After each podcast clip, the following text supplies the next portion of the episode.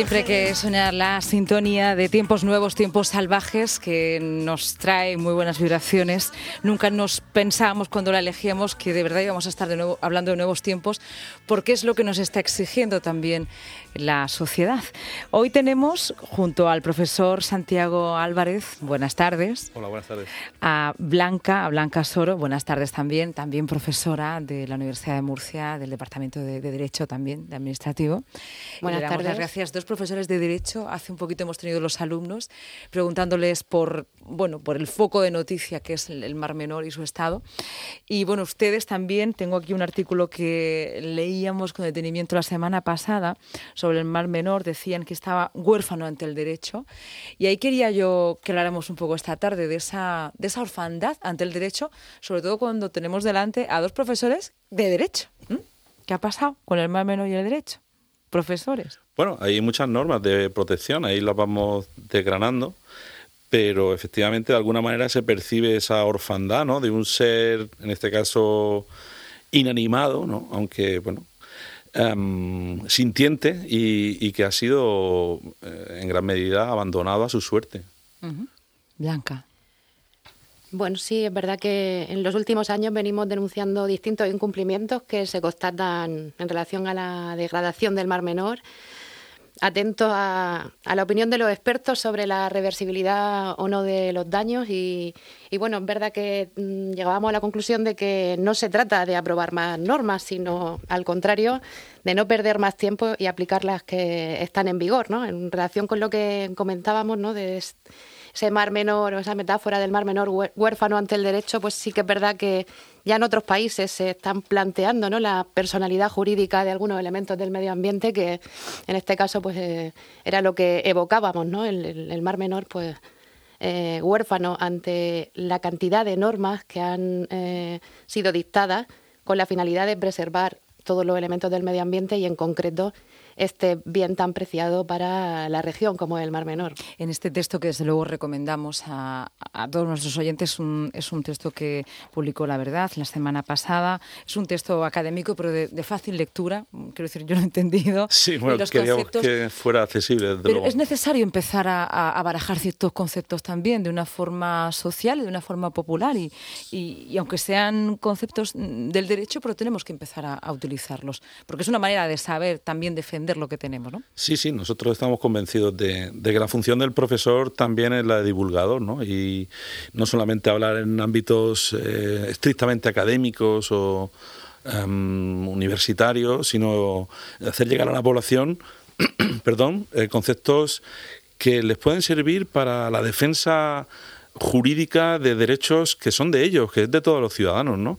Y, ese artículo acababa con una reflexión que, queremos continuar también y que posiblemente Blanca ahora mm, comente un poco más, que es la responsabilidad. La responsabilidad en sentido político, la responsabilidad en nuestras vidas como ciudadanos y la responsabilidad en términos jurídicos. Y ahí hay responsabilidades que hay que dirimir y la justicia tendrá que hablar. A ver, Blanca.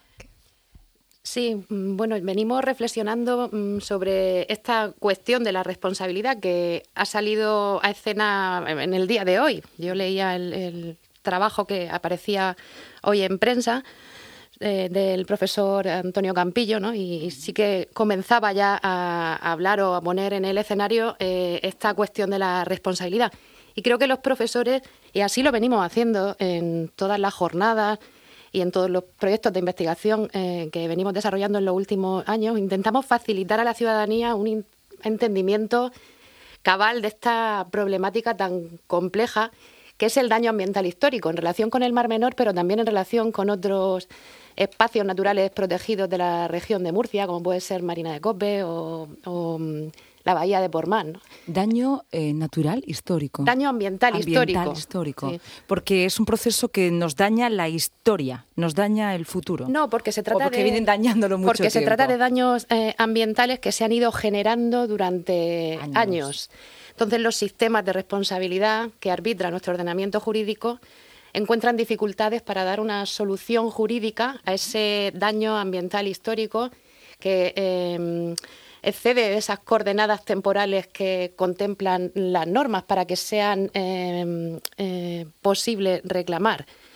La acción de responsabilidad civil clásica, la acción aquiliana, la responsabilidad civil, tiene un plazo de prescripción de un año. Mm, es un plazo muy breve para eh, poder defender eh, bienes colectivos como, el Mar Menor. ¿no? Entonces, sí que se está trabajando desde todos los ámbitos y a nivel internacional en reivindicar unos plazos de eh, ejercicio de las acciones en defensa del ambiente mucho más amplios que permitan responsabilizar a mm, todos esos sectores o, que han intervenido en la causación de determinados daños que en el momento actual pueden no ser advertidos y que em, aparecen o sobrevienen en el futuro. ¿no? Mm, esto implicaría que las responsabilidades podrían ir eh, dependiendo, es decir, que habría una responsabilidad pues administrativa, incluso penal, de cada delito sin que hubiera prescrito. Exacto. Em, en los 80 eh, había una ley que se derogó o no se puso en marcha, pues hay una serie de responsables que en los 80 lo hicieron mal, en los 90 otros, en los 2000 otro, ¿no? Y así. Más acumulativo. Sí, exacto. Son daños acumulativos, pero mm, lo que a mí en este caso, bueno, a nosotros, pero que, quiero un poco apuntalar, pero también por lo que tú decías respecto del sentimiento de la ciudadanía, en general de, los posibles oyentes es que sus propiedades a día de hoy valen mucho menos se han depreciado de valor y eso tiene unos responsables que son quienes han causado ese daño.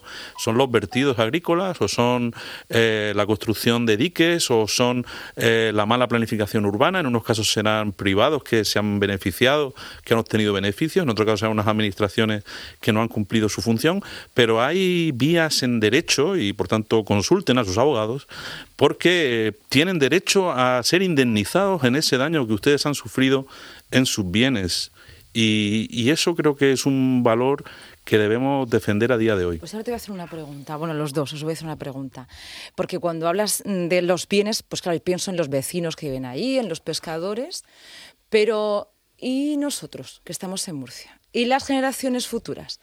¿No se ha mermado un bien para ellos? ¿Y la gente que venga de Valencia, de China? Es decir, esto es una joya medioambiental per se. ¿No es un bien también para todos ellos, aunque no estemos trabajando o tengamos una casa allí? ¿O no? Bueno, desde la estricta perspectiva jurídica, pues deberíamos eh, distinguir a aquellos sistemas de responsabilidad que están arbitrados para eh, la defensa de bienes susceptibles de propiedad privada y pues, entonces pues eh, a los que se refería Santiago, todos todos aquellos bienes que se han depreciado como pueden ser las viviendas del entorno del entorno del del Mar Menor o algunos negocios ligados a la actividad turística. Y, luego nos encontramos con esos bienes ambientales puros o con ese valor ambiental o interés general o interés colectivo, mm, bien común, que es el que eh, intenta tutelar el derecho ambiental. Mm. Porque eh, la cuestión de la responsabilidad civil se resuelve en vía civil con, una, con el Código Civil, con el artículo 1900 dos y siguientes. Y, bueno, y eh, yo imagino que algunas acciones se estarán preparando o se entablarán en, el, en el futuro. Pero lo complejo a lo que nosotros nos dedicamos es defender esos bienes que no son titularidad de nadie, de nadie o ese valor eh, que es, al que es difícil poner un precio. ¿no? Y además un interés que es atemporal, en el sentido de que em, debemos preservarlo porque así eh, establecen los textos internacionales eh, y, se deriva de la propia Constitución eh, para que puedan disfrutar de ellos las generaciones venideras. Claro, esto en el sistema o en el ordenamiento jurídico español todavía encontramos muchas dificultades para poder arbitrar instrumentos jurídicos que se dediquen o que persigan esa finalidad aunque sí que se comienzan a hacer referencias a las futuras generaciones en mm, las exposiciones de motivos de, las normas, en algunos preámbulos o cuando se establecen algunos principios. ¿no? La finalidad de determinadas normas es preservar el medio ambiente para las generaciones futuras, igual que el patrimonio cultural u otros. ¿no? Pero es difícil, si no se arbitran eh, algunos instrumentos novedosos, poder defender de verdad esos derechos de las generaciones venideras. Yo estoy pensando en eh, ampliar la legitimación, por ejemplo, del Ministerio Fiscal o establecer una figura del defensor de los derechos de las futuras generaciones. ¿no? Eso se está estudiando en algunos ordenamientos y sería ideal trasladarlo al ordenamiento español. Muy interesante esto que nos deja Blanca. ¿eh? Sí, sí. Eh, yo lo que pasa es que en este caso voy a como un poco... Tenemos segundos nada más. Nada, el daño ambiental, por desgracia, en muchas ocasiones es irreparable.